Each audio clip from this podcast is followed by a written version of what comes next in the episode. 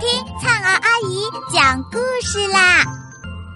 亲爱的小耳朵们，欢迎收听由喜马拉雅出品的阿拉伯民间故事《一千零一夜》。我们将进入一个甜蜜梦幻的世界，用耳朵沉醉其中吧。第二十二集《辛伯达航海历险记》。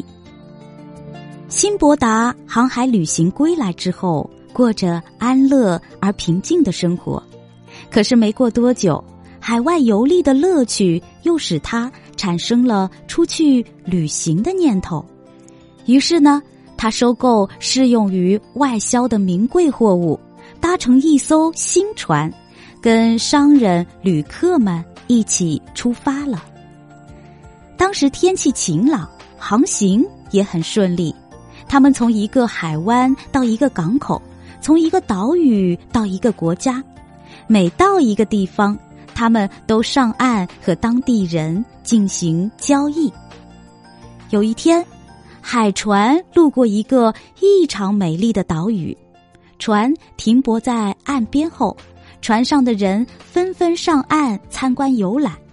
辛伯达带着食物。独自一人来到森林中一处清泉流泻的地方坐下，一边吃一边欣赏风景，不知不觉竟睡着了。辛伯达一觉醒来，发现商船已带着旅客们开走了，只剩下他一个人流落在荒岛上。他绝望的躺在海滨，直至次日心情。才安定下来。他摘野果充饥，喝河水解渴。一天，他走到一条河边，看见那儿坐着一个相貌威严的老人，腰间围着草裙。辛伯达连忙过去问候他。老人比划着要辛伯达背他到另一条河边去，可是。当辛伯达把他背起来时，却被他两条粗黑的像小牛蹄子似的腿紧紧夹住了脖子。辛伯达无法把他甩下来，只好忍着痛苦疲劳，让他骑在脖子上，听他的使唤，摘最好的果子给他享用。动作稍微缓些，就被他拳打脚踢。辛伯达没有办法，只得忍受着这种折磨。有一天，辛伯达选取一个很大的南瓜，挖掉瓜瓤，在里面装上摘来的葡萄，放在大太阳光下晒了几天，酿成葡萄酒。辛伯达想借酒解除那个魔鬼给他带来的痛苦。那老人见了辛伯达酿的酒后，异常兴奋，竟抢过南瓜，一口气喝完了里边的酒。之后，他酩酊大醉，失去知觉。然后呢，身上的肌肉也松弛下来了。辛伯达趁机把他扔在地上，搬起一块大石头，照准他的脑袋砸去，结束了他的性命。为了寻找出路，辛伯达继续向前走。突然，他发现有一条湍急的河流流向对面的一座山。辛伯达想，这条河或许会流向有人烟的地方。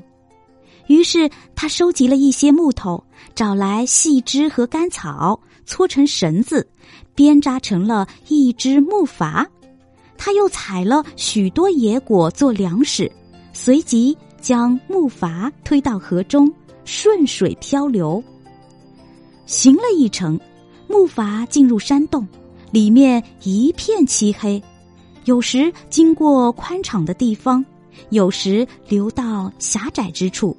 筏身碰到河岸，上面的岩石擦着辛伯达的头顶。这时，他想要转回去。已经是不可能的，只得把脸紧贴在筏上，听天由命。不知在黑暗中行进了多久，辛伯达眼前出现了一片光明，他上了岸，遇到一个非常慈祥的老人。老人询问他的来历，辛伯达把自己的奇遇告诉了他。那位老人将他引到自己家中，像招待贵宾一样的招待他。第二天，老人交给辛伯达一个布口袋，说道：“走吧。”我怎么做，你就跟着我学好了。于是，辛伯达跟着老人来到城外，捡满一袋石头，又来到一处开阔的山谷，谷间长着许多高不可攀的大树，上面群居着无数猴子。他们拿出袋中的石头，不断向树上的猴子抛去，猴子们模仿他们的动作。摘下树上的椰子还击，不一会儿，地上已堆满了椰子，他们拾了一袋，满载而归。那位老人嘱咐辛伯达道：“你把这些椰子带到市场上去卖，卖得的钱，除了开支，就储存起来，慢慢积少成多，将来你回家时就有路费了。”辛伯达听取了老人的意见，每天拾一袋石头到谷中换回一袋椰子，然后拿到集市上去卖，卖剩下的就储存起来。渐渐的，他储备了大批椰子，也有了一笔数额不小的积蓄。有一天，一艘商船停泊在海滨，辛伯达告别了老人。然后把椰子搬到船上，继续过着航海生活。他在旅途中卖椰子，有时也拿椰子换货物，从买卖中赚得了巨额利润。不久，辛伯达安然回到巴格达，和久别的家人重逢了。从此，他和家人共享安静的田园生活，但也时常回忆起。在外奔波冒险、九死一生的航海旅行生活。亲爱的小耳朵们，这集故事先讲到这儿啦，我们下集再见。